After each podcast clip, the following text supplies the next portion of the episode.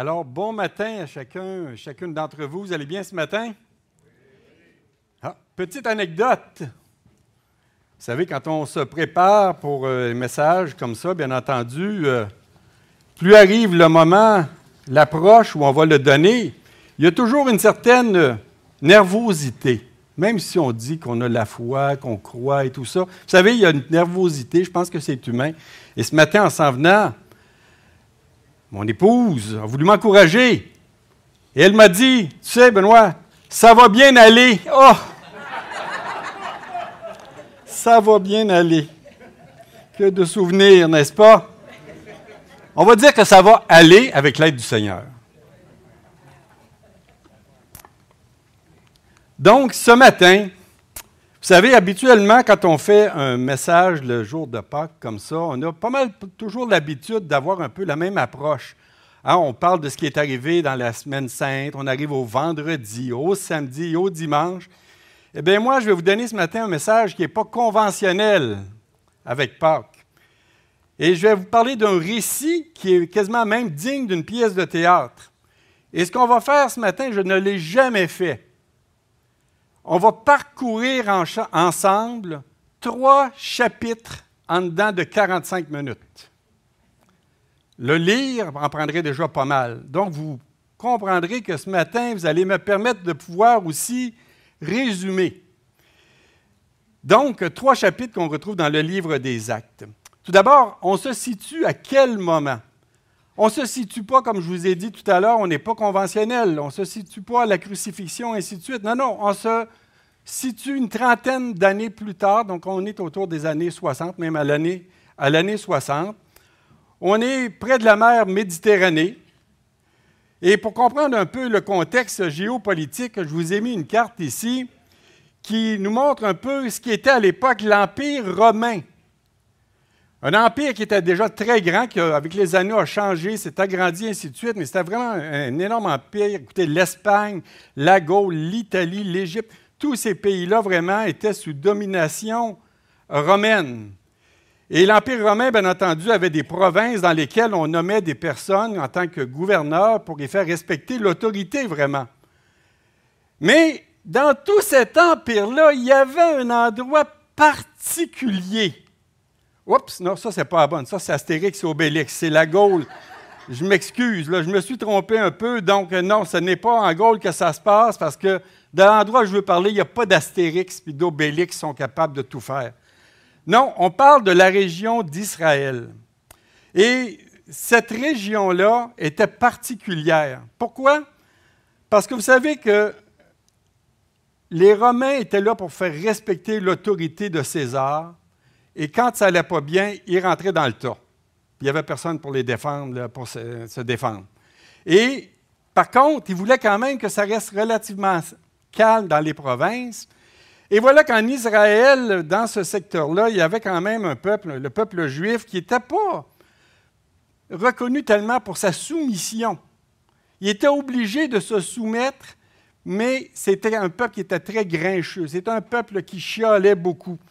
Et donc, euh, ce que les Romains faisaient dans ces endroits-là, ils faisaient nommer des personnes aussi qui étaient pour s'occuper des cas litigieux, mais les cas religieux. Donc, c'est dans ces endroits-là, l'armée romaine était là pour faire respecter les lois civiles, mais il y avait des dirigeants qui étaient, là pour faire respecter vraiment tous les litiges religieux et se prononcer là-dessus. Et ces personnes-là qui avaient la responsabilité, un peu comme une petite cour suprême au niveau religieux, c'était ce qu'on appelait le Sanhédrin, où là, on traitait vraiment des affaires religieuses relatives à la loi des Juifs, et ainsi de suite. Et quand des gens euh, ne respectaient pas cette loi-là, bien entendu, il y avait des condamnations, et ainsi de suite. Donc, mais c'est surtout pour les litiges religieux en matière, alors qu'en matière civile, c'était vraiment les Romains qui s'assuraient de faire respecter cela à l'aide de gouverneurs et à l'aide de soldats. On commence donc maintenant notre histoire sur trois chapitres que je vais vous résumer.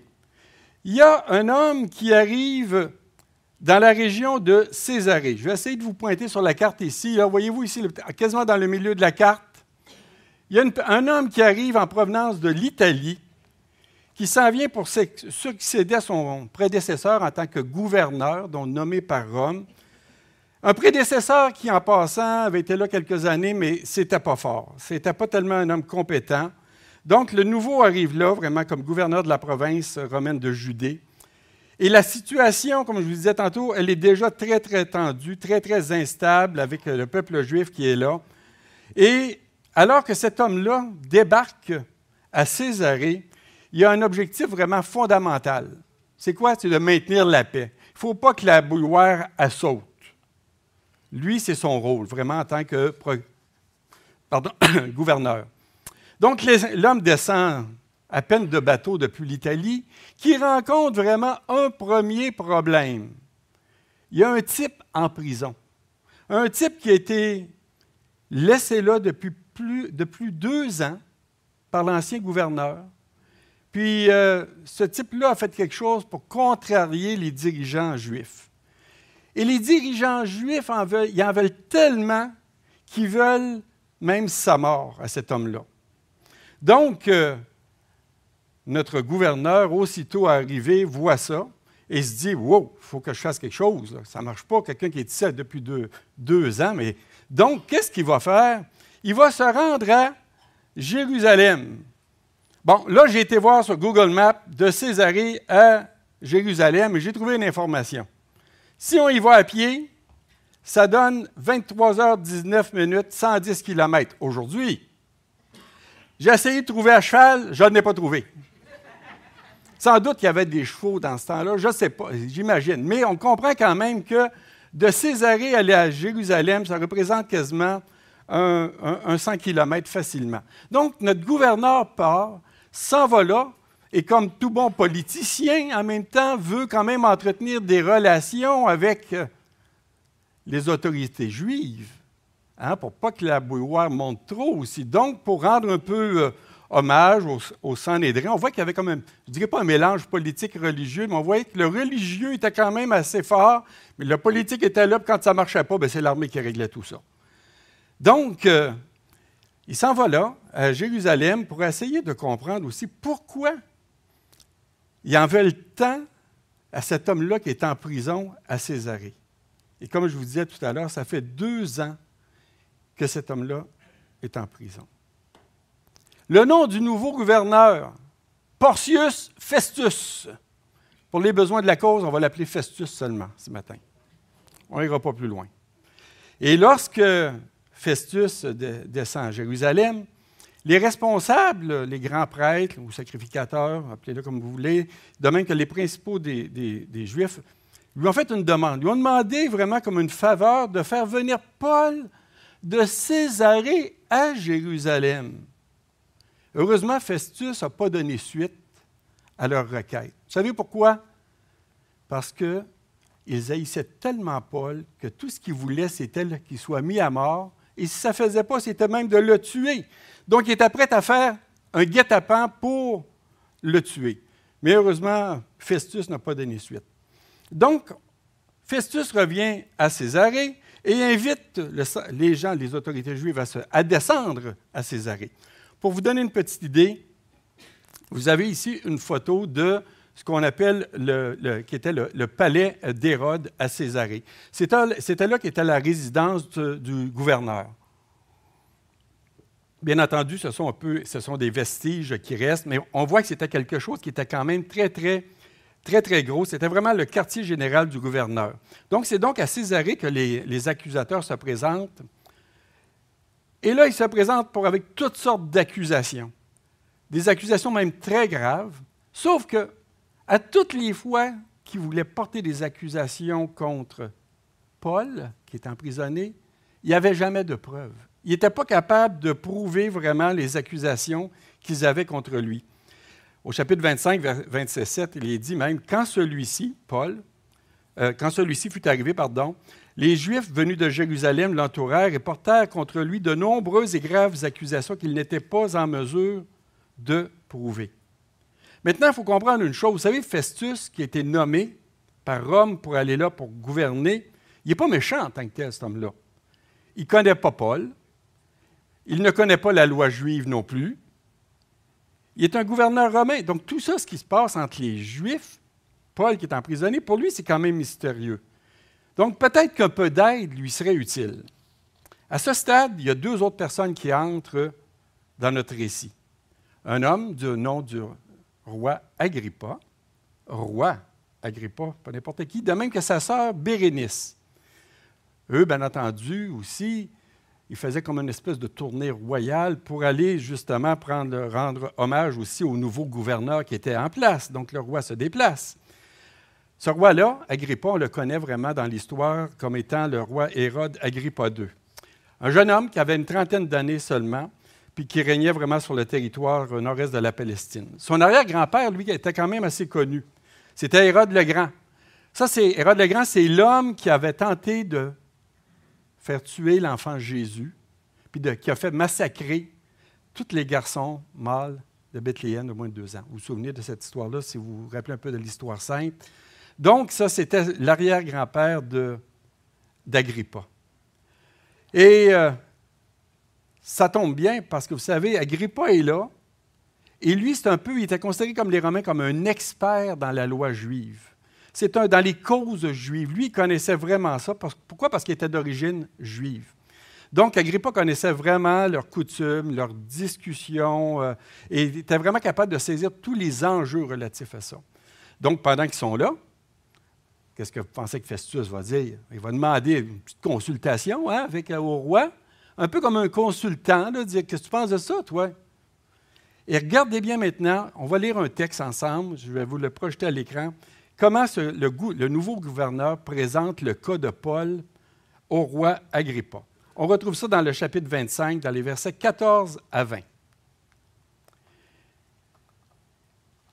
Comme le roi et Bérénice, comme ils passèrent là plusieurs jours, Festus exposa au roi l'affaire de Paul et dit Félix, Félix est l'ancien gouverneur, a laissé prisonnier un homme contre lequel, lorsque j'étais à Jérusalem, les principaux sacrificateurs, dont les grands prêtres de l'époque, et les anciens des Juifs ont porté plainte en demandant sa condamnation.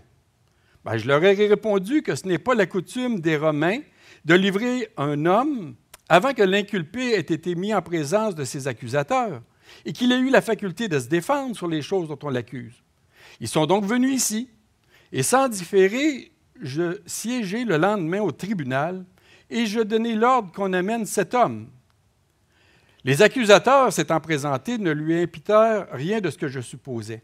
Ils avaient avec lui des discussions relatives à leur religion particulière et à un certain Jésus qui est mort et que Paul affirmait être vivant.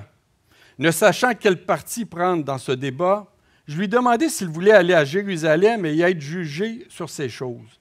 Mais Paul, en ayant appelé pour que sa cause fût portée, réservée pardon, à la connaissance de l'empereur, j'ai ordonné qu'on le garde jusqu'à ce que je l'envoie à César. Agrippa dit à Festus, Je voudrais aussi entendre cet homme. Demain, répondit Festus, tu l'entendras. Vous voyez, les gens, les accusateurs se sont déplacés de Jérusalem aller à Césarée et ils portent de nombreuses et graves accusations. Vous savez quoi? Vous savez ce que c'est ça? Des loups. Pas vous avez déjà vu des loups lorsqu'ils vont attaquer une proie, un mouton ou autre. Là. Comment est-ce qu'ils sont, ils attaquent vraiment, ils sont dangereux. Bien, les autorités juives étaient comme ça un peu à l'égard de Paul. Il était comme une meute de loups qui voulaient s'en prendre à lui. Mais je n'ai pas une photo, mais je vous dirais que les loups étaient édentés. Il n'y avait pas de dents. C'est pas mal moins dangereux. Donc, il avait beau dire n'importe quoi par rapport à Paul, il n'était pas capable de le prouver. Il voulait bien l'accuser de sédition, il voulait de sectarisme, de sacrilège et tout ça, mais il n'y avait pas de, de preuve en tant que telle.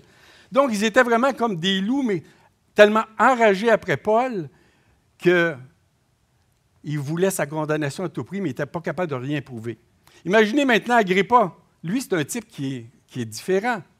Lui, ce roi-là, lui, comprend la loi juive.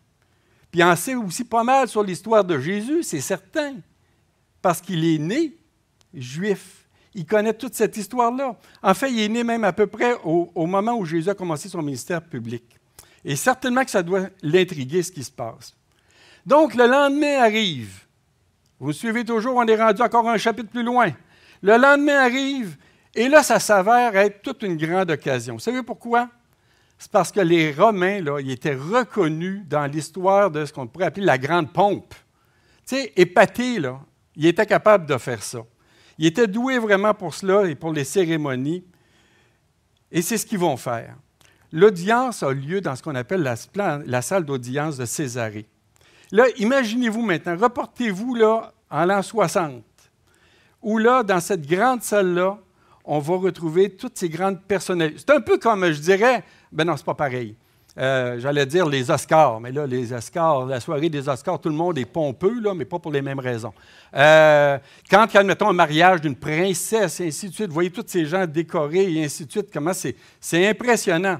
Ben là, voilà, a lieu, lieu l'audience, et arrive tout à coup le roi Agrippa, imaginez-le avec Bérénice, ils ne sont pas habillés euh, n'importe comment, eux autres. Écoutez, le roi, c'est quelque chose, là.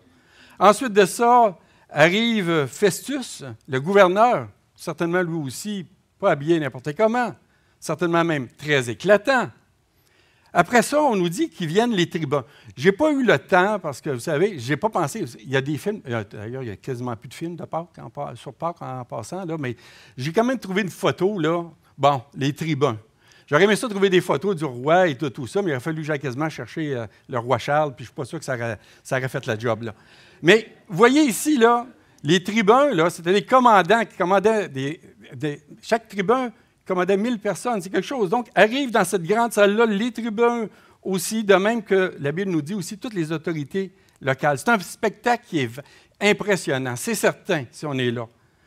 Mais finalement arrive une autre personne, l'accusé, l'apôtre Paul, emprisonné depuis deux ans, encore vivant, Certainement pas en, en embonpoint. Les vêtements, on ne sait pas, mais vous savez, quand on était emprisonné, ce n'était pas si beau que ça, bien entendu. Et il était aussi enchaîné. Mais à ce moment-là, on lui donne la parole à lui d'expliquer. Parce que Agrippa veut aussi l'entendre. Festus a compris des choses, mais Agrippa veut l'entendre. Et Paul de pouvoir commencer maintenant à s'expliquer. C'est lui qui va tenir maintenant, je dirais, la scène dans cette quasi pièce de théâtre là. Et à partir du moment où il va parler, vraiment, on va entendre un des plus beaux résumés du message, je dirais, de, de défense, du message chrétien qui va être apporté par Paul. Et ça se retrouve dans le chapitre 26. Et Paul va commencer par donner un peu un mot de témoignage pour expliquer, ben, je suis qui, moi? J'étais qui, moi? Et Paul va parler de ce qu'il était. Il était un juif, comme il va dire, un juif pieux et zélé. Mais j'irai même plus loin. C'était un fanatique, Paul. Paul avait été élevé dans la, religion juive. Il connaissait vraiment cette religion-là. Il était tellement zélé que tout ce qui sortait en dehors de ce qu'il avait compris, lui, il n'aimait pas ça. Et surtout, il n'aimait pas les chrétiens. Un peu comme un taureau qui voit quelque chose. On voit ça des fois, je ne sais pas si c'est vrai, mais on met une affaire rouge devant. Qu'est-ce que le taureau fait? Il fonce. Bien, Paul, lui, quand il voyait un chrétien, c'était pareil, il fonçait.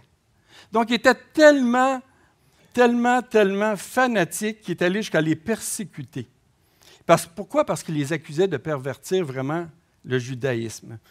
Je vous montre un verset qui donne un peu une idée de son On retrouve ça au chapitre 26, les versets 10 à 11.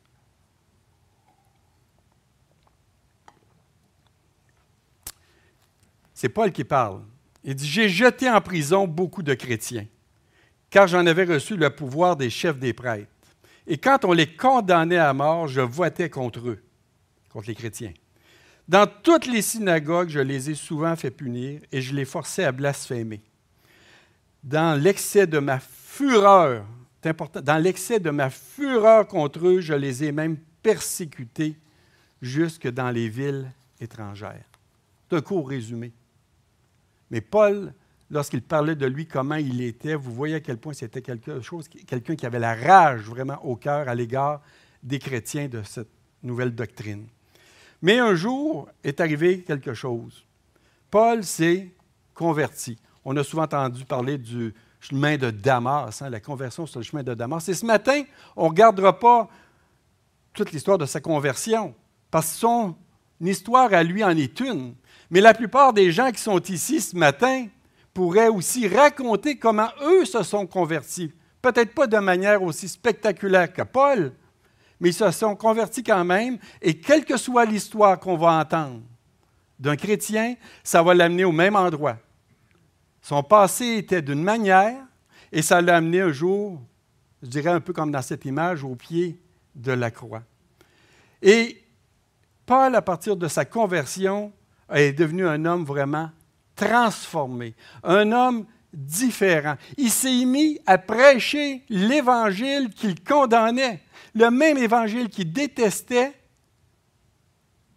Là maintenant, il le défendait. Et le message qu'il proclame et qu'il va dire, bien entendu, devant le roi Agrippa et Festus et toute la salle d'audience qui est là, je vous donne une partie ici. Il dit, mais grâce à l'aide de Dieu, pardon, aux habitants, je m'excuse, une partie du message qu'il donnait, il dit aux habitants de Damas, après sa conversion d'abord, puis à ceux de Jérusalem dans toute la Judée et aux non-juifs, je pense, écoutez bien ça, aux non-juifs aussi, j'ai annoncé qu'ils devaient se repentir et se tourner vers Dieu en adaptant une manière d'agir qui confirme leur changement d'attitude. Paul s'est mis à proclamer autant aux Juifs qu'aux non-Juifs, donc à, tout le monde, qu'ils devaient se repentir et se tourner vers Dieu en adoptant une manière d'agir qui confirme leur changement d'attitude. Voyez, pour Paul, la religion, quelque part, dans son sens là, euh, très général, a plus d'importance. La religion comme la non-religion, pour lui, ce n'est pas important. Ce qui est important, c'est de partager le nom d'une personne et l'œuvre qu'il a accomplie, c'est-à-dire de proclamer vraiment la bonne nouvelle de Jésus. Et il va continuer en disant ceci dans les versets 22 et 23. Mais grâce à l'aide de Dieu, j'ai continué jusqu'à aujourd'hui de rendre témoignage devant les petits et les grands. Imaginez les personnes dans la salle. Oh, t'as peu, je rends, Paul rend témoignage devant les petits, mais aussi devant les grands. Et je ne dis rien d'autre que ce que les prophètes et Moïse ont déclaré devoir arriver. Quoi? Que le Christ souffrirait, qu'il serait le premier à ressusciter et qu'il annoncerait la lumière au peuple juif et aux non-juifs. Prophète, Moïse, l'Ancien Testament, ce qu'ils avaient déclaré devoir arriver, que le Christ, le Messie, il souffrirait, puis qu'il serait le premier à ressusciter, puis qu'il annoncerait à ce moment-là la lumière de passer des ténèbres à la lumière à qui? N'importe qui, juif comme non-juif. Pas merveilleux. Mais là, il faut se placer un peu aussi. Agrippa, il sait des choses, mais Festus, le Romain, lui, euh, c'est quoi cette affaire-là? Mettez-vous à sa place. Et il va avoir une réaction. À ce stade-là, Festus, c'est comme s'il dit J'en ai assez entendu. Paul, tu es fou, Paul. Ton grand savoir t'a fait déraisonner. Vous voyez, Festus dit Wow, là, là, comment, enough is enough. Là. On arrête ça là, Paul, tu es fou. Ton grand savoir, oh, j'en sais que tu en sais des choses, tu en as des diplômes, tu sais tout ça, mais ton grand savoir t'a fait déraisonner, ça ne va pas là-dedans. Mais vous voyez, Festus, à quelque part, il réagit comme la majorité des personnes réagissent. Quand on parle d'un sujet comme ce qu'on vient d'aborder, c'est trop. C'est trop à prendre. Aucun homme saint ne peut parler de cette manière-là. De plus, Festus fait place à tout un dilemme. S'il trouve que ça faisait du sens, que ça a du sens, et que Paul a raison, c'est qui qui aurait eu l'air fou devant l'audience, vous pensez? C'est Festus? Il peut pas être un peu, là, euh, le monde me regarde. Oui, là, les gens regardent Paul, mais tu as Festus, tu as Agrippa, les nobles, tout le monde est là. Ça ne serait pas drôle.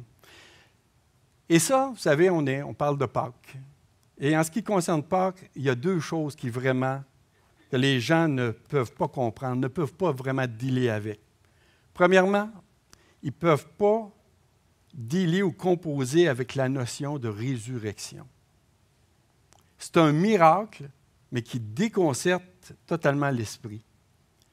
Donc, ils en viennent à quoi? Ben, deuxièmement, une, conclusion.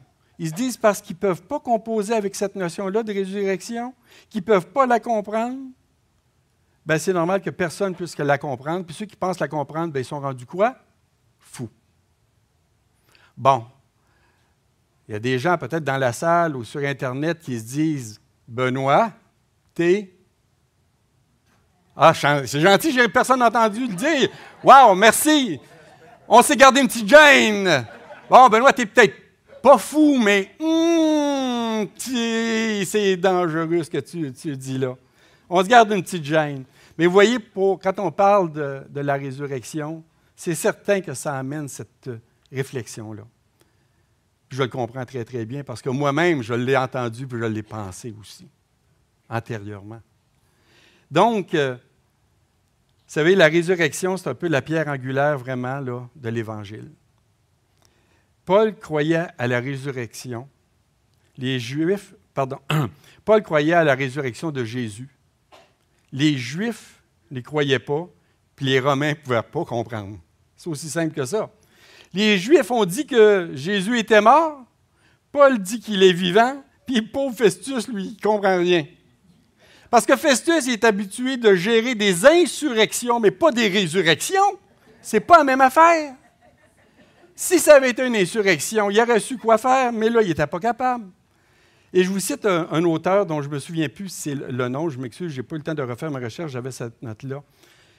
Une citation dit ceci. Il dit, Je crois que la question n'est pas fondamentalement intellectuelle ou scientifique, comme si nous devions comprendre d'une manière ou d'une autre comment les morts pourraient être ressuscités. En fin de compte, le problème est une affaire de cœur. S'ils ne peuvent pas expliquer quelque chose, ils supposent que ça ne peut pas être vrai. Si Dieu peut ressusciter Jésus, donc, voyez là, cette réflexion-là, elle est simple, c'est savoir en accord vraiment avec ce qu'on vient de lire. Mais si Dieu peut ressusciter Jésus, alors il peut ressusciter n'importe qui. La quantité, le type de mort qu'une personne a eu, le, nombre, l'endroit, ça n'a pas d'importance pour Dieu. Parce que s'il est capable de ressusciter, Jésus il peut le faire pour n'importe qui. Donc, en fin de compte, on revient à quoi? Est-ce qu'on est prêt à croire le témoignage de Dieu? Sinon, si la réponse est non, il n'y a aucun argument qui va réussir. Et si la réponse est oui, il n'y a pas d'argument qui est de plus nécessaire. On peut vivre avec toutes sortes, vous savez, on peut vivre avec toutes sortes de suppositions dans notre vie ici-bas sur la terre. On peut faire toutes sortes de théories sur la vie, sur la mort et ainsi de suite. Mais un jour, quand euh, va arriver, je dirais, la fin, les théories, ça ne suffira pas. Il faut avoir une certitude par rapport à ce qu'il y a après. Et le seul qui peut nous donner cette certitude-là, c'en est un qui est revenu à la vie. C'est pour ça que j'aime bien cette diapositive des grands hommes, des grands religieux aussi, des grands hommes de science sont morts, mais sont restés morts. Alors que Jésus, lui, est le seul qui peut vraiment dire ce qui se passe après la mort, parce que lui, il est revenu des morts. Et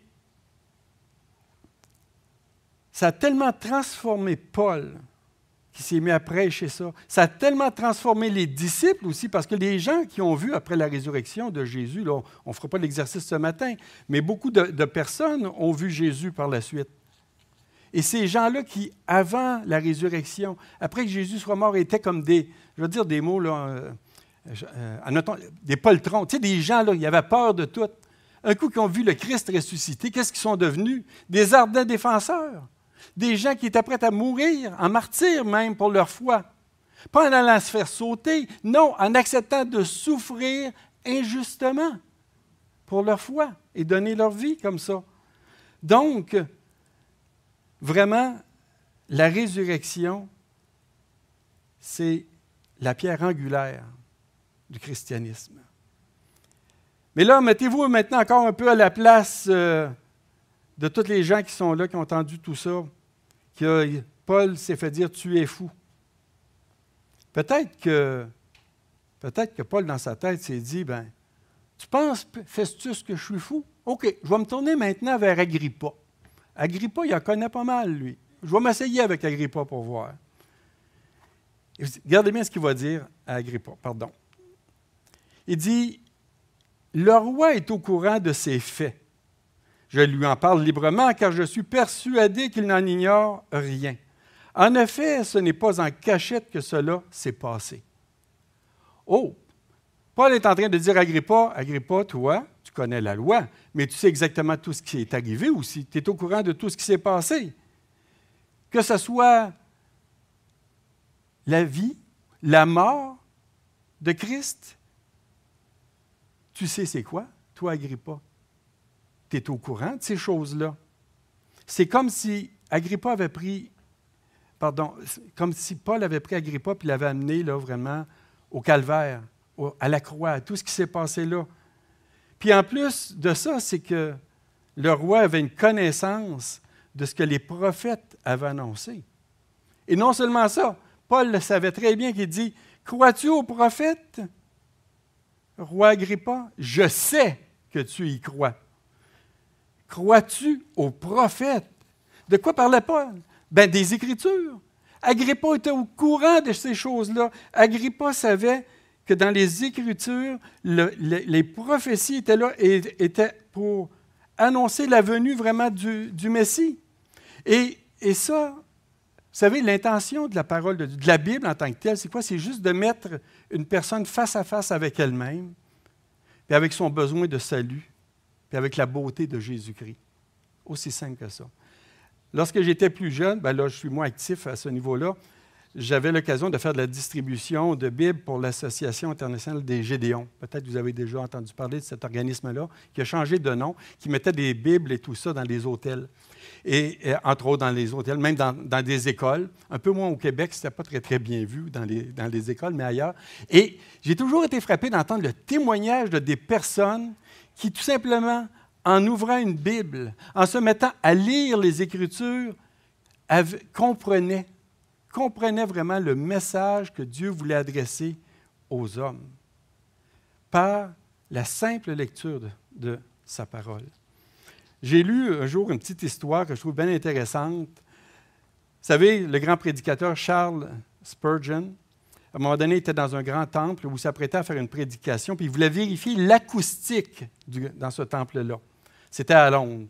Et là, pour vérifier l'acoustique, il pensait qu'il était seul, lui-là. Donc, il, lève sa voix et dit, Voici l'agneau de Dieu qui ôte le péché du monde. Ça sort bien. Mais il ne savait pas qu'il y avait un ouvrier qui était en train de travailler à côté. Et cet ouvrier-là, c'est un ouvrier. C'est un peu comme on donne un contrat à quelqu'un, il fait un job. Cet homme-là a entendu cette phrase-là en parlant de Jésus. Voici l'agneau de Dieu qui ôte le péché du monde. Et ça l'a hanté. Ça lui a resté dans la tête. Il en avait quasiment de la misère à dormir. Et un jour, vous savez ce que ça a fait? C'est que ça l'a amené à la foi. Pour euh, nos amis qui entendent tout ça, qui voient Agrippa se faire dire Crois-tu au prophète ou Agrippa? Je sais que tu y crois. Ça a dû mettre un certain malaise dans la salle. Hey, Agrippa, avec sa. Hein, wow, un peu là ça fait dire, je sais que tu y crois. Il me semble que j'aurais regardé autour, moi, là, un peu, qu'est-ce qui se passe? Un malaise, et sa façon de s'en sortir, Agrippa, c'est de dire sur un ton un peu, euh, pas à rangueur, mais parce qu'on ne l'a pas, bien entendu, on le lit. Tu vas bientôt me persuader de devenir chrétien. Tu as une réponse? À Paul. Tu vas bientôt me persuader de devenir chrétien. Voyez-vous, toutes ces personnes-là dont je viens de parler depuis le début, qu'est-ce qui bloquait chez ces gens-là? Qu'est-ce qui les empêchait de vraiment accepter ce que Paul avait à dire? Si je fais un petit retour, je ne dirais pas retour vers le futur, ça c'est un film, mais un petit retour en arrière. Vous savez, euh, le Sanhédrin, qu'est-ce qu'il y avait à avoir tant de rage, tant de haine envers Paul, envers le christianisme? Écoutez, deux ans plus tôt, deux ans plus tôt, il y avait une quarantaine de personnes qui avaient fait un vœu de ne rien manger ou ne, rien boire tant qu'ils n'auraient pas tué Paul. Mais il est encore vivant. Mais eux autres, ils doivent être maigres, à peu près. Deux ans. C'est quelque chose. Puis, outre le fait que Paul ait changé son capot de bord, qui était passé à quelque part d'un héros dans la religion juive à zéro, je pourrais dire, il y a deux choses que le sang des drains des autorités juives n'acceptaient pas. La première, c'est que la plupart des Juifs, oui, acceptent la notion générale de résurrection. Ça, ça va bien. Le problème, il tient plutôt du fait qu'ils n'acceptaient pas que Jésus-Christ soit ressuscité des morts, puis que ce soit lui le Messie. Ils n'acceptaient pas ça. Puis la deuxième chose, ils n'acceptaient pas le sang drains, c'était que les promesses que Dieu voulait faire, l'annonce du salut, et tout ça, ça ne s'adressait pas qu'aux Juifs, mais aussi aux non-Juifs, aux païens. Et ça, ça les choquait, ça les enrageait. Ça, c'était pour eux. Félix, l'ancien gouverneur, Félix, lui, quand il fait, il était prêt à faire venir Paul pour l'entendre sur la foi en Christ, sur la foi en Jésus. C'est merveilleux. Il voulait l'entendre. Et là, ça, ça allait bien. Ça allait bien, sans doute, lorsque Paul parlait de l'amour, de l'amour, de l'amour de Jésus. Mais Paul, lorsqu'il annonçait l'Évangile, il allait plus loin que la notion juste d'amour. Pourquoi je dis ça? C'est parce que un des témoignages qu'on retrouve dans la parole, au chapitre 24, dit ceci. Mais lorsque Paul discuta de la justice, de la maîtrise de soi et du jugement à venir, Félix fut effrayé et lui dit Retire-toi pour le moment, quand j'en trouverai l'occasion, je te rappellerai. Oh! Le message, il va bien jusque-là, mais à partir de là, wow! Félix est effrayé. Vous savez pourquoi? Parce que Paul parlait de justice, de maîtrise de soi, de jugement. Et ce n'était pas surprenant pour Félix, parce que l'histoire nous dit que les historiens, notamment Joseph euh, de, l'époque, nous disent que, savez, son mariage avec Drusille, c'était son troisième. Puis il avait dû rompre en plus un autre mariage pour l'épouser. Puis son régime en tant que gouverneur, il était marqué par des injustices incroyables qui contrastaient vraiment avec la justice de Dieu. Puis c'est un homme qui manquait totalement de maîtrise de soi. Voilà ce que les historiens nous disent. On arrive maintenant à Festus, lui. Festus, ben, lorsqu'il entend tout ça, il entend parler d'un certain Jésus. Il va finir par dire Tu es fou, Paul. Aucun Romain, dans le fond, intelligent, n'ignore que les morts ne reviennent pas à la vie. C'est aussi simple que ça pour lui, pour Festus. Agrippa, ben, tu vas bientôt me persuader de devenir chrétien? Hein? Mais pourquoi Agrippa? Il était presque convaincu parce qu'il y avait des notions, il comprenait, mais pas tout à fait. C'est parce qu'il était maintenant acculé au pied du mur. S'il acceptait les paroles des prophètes, bien, il était forcé de quoi? D'admettre que Jésus-Christ était le Messie annoncé, puis qu'il avait accompli les prédictions annoncées par ces mêmes prophètes. Qu'est-ce que l'audience aurait pensé de ça, vous pensez? Sa seule échappatoire, c'était de détourner la question en disant ça. Mais on peut aller un peu plus loin. Parce que même si ce n'est pas écrit dans la parole, les exégètes et les historiens savent quelque chose aussi. On va faire un peu de patinage.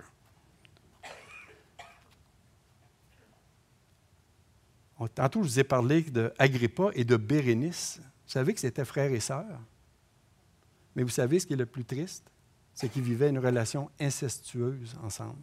Ils vivaient comme étant mari et femme.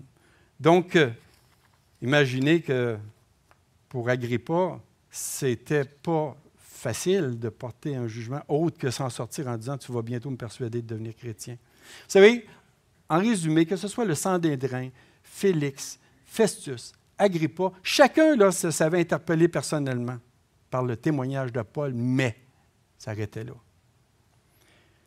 Et pourtant, Paul avait un grand souhait, parce que Paul a bien répondu après cette, euh, cette peu cette façon de, dire, tu vas bientôt me persuader de devenir chrétien, bien, Paul ne s'est pas laissé décontenancer par ça. Il a exprimé le, plus grand désir de son cœur et le but de tout son travail. Il va dire, que ce soit bientôt, que ce soit pour plus tard, je prie Dieu que non seulement toi, mais encore tous ceux qui m'écoutent aujourd'hui, vous deveniez comme moi, à l'exception de ces chaînes. Voyez, ainsi, là, ce que Paul y souhaite le plus ardemment, c'est qu'importe le temps, le moment qu'il faudra, c'est que tous ces auditeurs dans la salle en viennent à, le connaître, à connaître le Seigneur Jésus-Christ, vraiment. C'est une, scène totalement frappante d'absurdité. Pourquoi? Parce qu'un pauvre prisonnier qui est là, enchaîné, souhaite que les éminents personnages qui sont là, en sa présence, soient comme lui. Mais peut-être que vous dites, ouais, ben ça c'est beau, mais moi je ne suis pas comme tout ce monde-là. Moi je ne suis pas comme Félix, je ne suis pas comme euh, Festus, Agrippa, le sang et Non, peut-être pas. Mais Dieu voit beaucoup plus loin. Dieu voit dans vos cœurs à matin. Il est capable d'aller plus loin. Et vous dites peut-être, mais en 2023, en quoi ça me concerne ça? Bien, ça vous concerne parce que c'est une question d'attitude par rapport à l'Évangile. Je vous pose une question. À qui vous identifiez-vous? Ce matin, vous devez vous identifier à un des personnages qu'on a vus, qu'on a regardé ensemble. Est-ce que ça peut être par rapport aux autorités, juives qui étaient en colère par rapport au message? Touche pas à ma religion. Je suis correct. Viens pas me bouleverser dans ma religion. Félix, lui, de son côté, oh, il est effrayé, il dit On va remettre ça plus tard, mon Paul, quand j'aurai le temps. Festus, l'indifférence, ou pire, ben, t'es fou. Pour l'accepter d'entendre ça. Agrippa, lui, il est presque chrétien. Il croit au prophète, il connaît le message, mais il refuse de voir l'accomplissement de ces messages-là en Jésus-Christ. Et Paul, lui, un nouvel homme, une nouvelle personne. C'est quoi, moi, ma réaction par rapport à la personne et à l'œuvre du Seigneur Jésus? Est-ce que présentement, il y a comme un combat, un combat entre la tête et le cœur, entre le raisonnement et le cœur? Dans l'image de gauche, c'est comme si le cœur puis la raison, ça s'affrontait, ça voulait se tirer ensemble. Alors que quand on croit au message de l'Évangile, c'est le contraire qui se passe. Le cœur est tellement bouleversé que la tête entre dedans. Bon, façon de parler, vous comprenez? C'est, c'est ce qui se passe. Et alors, et alors, ce combat-là, peut-être que vous l'avez ce matin. Moi, je vous invite à être capable de, donner suite en laissant votre cœur s'ouvrir à ce que Dieu nous dit dans sa parole. Et notre prière, ma prière et notre prière, c'est que vous puissiez croire et dire que Jésus est celui qui a été livré pour mes offenses et qui est ressuscité pour ma justification. Voyez, c'est quelque chose de... J'ai modifié le texte. J'ai mis mais, ma. Pourquoi? Parce que c'est personnel. Notre prière, c'est que vous puissiez réaliser l'œuvre accomplie par Jésus à la croix qui a été livrée pour chacun d'entre vous, puissiez dire pour mes offenses. Parce que devant Dieu, vous l'avez offensé. Vous n'avez pas d'échappatoire. On l'a tous offensé. C'est pour ça que la parole de Dieu nous dit qu'on a tous, tous ont péché et sont privés de la gloire de Dieu. C'est juste ça mais il est ressuscité pour ma justification. On a vu un verset tout à l'heure qui nous appelait à, se repentir, ce que Paul annonçait. C'est de changer d'attitude par rapport à qui est Dieu. Qu'est-ce que je pensais de Dieu? Je change d'attitude. Qu'est-ce que je pensais de moi? Je change d'attitude. Et, et, je me tourne vers le seul, vers le seul qui peut me comprendre, qui peut me pardonner et me donner de vivre une nouvelle vie. Et ça, c'est notre prière. Parce que lorsqu'on fait ça, vous savez quoi? On sait qu'à ce moment-là, on a un bonheur que les autres ne peuvent pas comprendre, de se savoir réconcilié avec Dieu. Et alors, qu'est-ce qu'on veut faire? On veut vivre tout simplement pour l'honorer. Paul a dit euh, dans le chapitre 24 au verset 16, en ayant une conscience sans reproche devant Dieu et devant les hommes. C'est ce qu'on veut faire maintenant lorsqu'on lui appartient. Et ça nous donne en plus de lui appartenir une, des certitudes, de ne pas avoir d'inquiétude par rapport à tout ce qui arrive. Si vous regardez tout ce qui arrive, moi j'ai juste noté quelques... La crise climatique, le risque de troisième guerre, la pandémie, l'intelligence artificielle, là, hier ou avant-hier, les navires de guerre qui, entourent Taïwan, et ainsi de suite. Mais tout ça, tout ça, oui, ça arrive. Mais vous savez que lorsqu'on appartient au Seigneur, on sait que le meilleur, il est à venir. Mais la joie qu'il nous donne dès le moment présent, elle, elle est actuelle. Donc, quelqu'un a dit, le tombeau vide est le Amen de Dieu au tout était accompli de Jésus. Et c'est ça. Pâques, c'est de penser à cette résurrection-là, à ce tombeau qui est vide et à la personne et à l'œuvre du Seigneur Jésus. Donc, c'est notre prière que vous puissiez saisir cela et en cette journée, bien entendu, se dire que Jésus-Christ est vivant et on vous souhaite une joyeuse Pâque. Prions. Seigneur, euh, ce matin, encore une fois, on a ouvert ta parole pour y déceler des trésors. Maintenant, on voudrait que ces trésors puissent passer de la tête au cœur. Que tu donnes, Seigneur, que par ton esprit, vraiment, tu puisses nous faire réaliser notre état, où on se situe, et que tu puisses nous montrer l'amour dont tu nous as aimés. Que tu puisses parler à tous et chacun, que ce soit ici, que ce soit sur Teams, Seigneur, afin que vraiment on puisse se remettre en question et te laisser vraiment diriger nos vies. Et tout cela, Seigneur, on t'en prie dans le nom de ton Fils et pour sa gloire uniquement. Amen. Le prochain chant. Pardon, Seigneur, pardon. C'est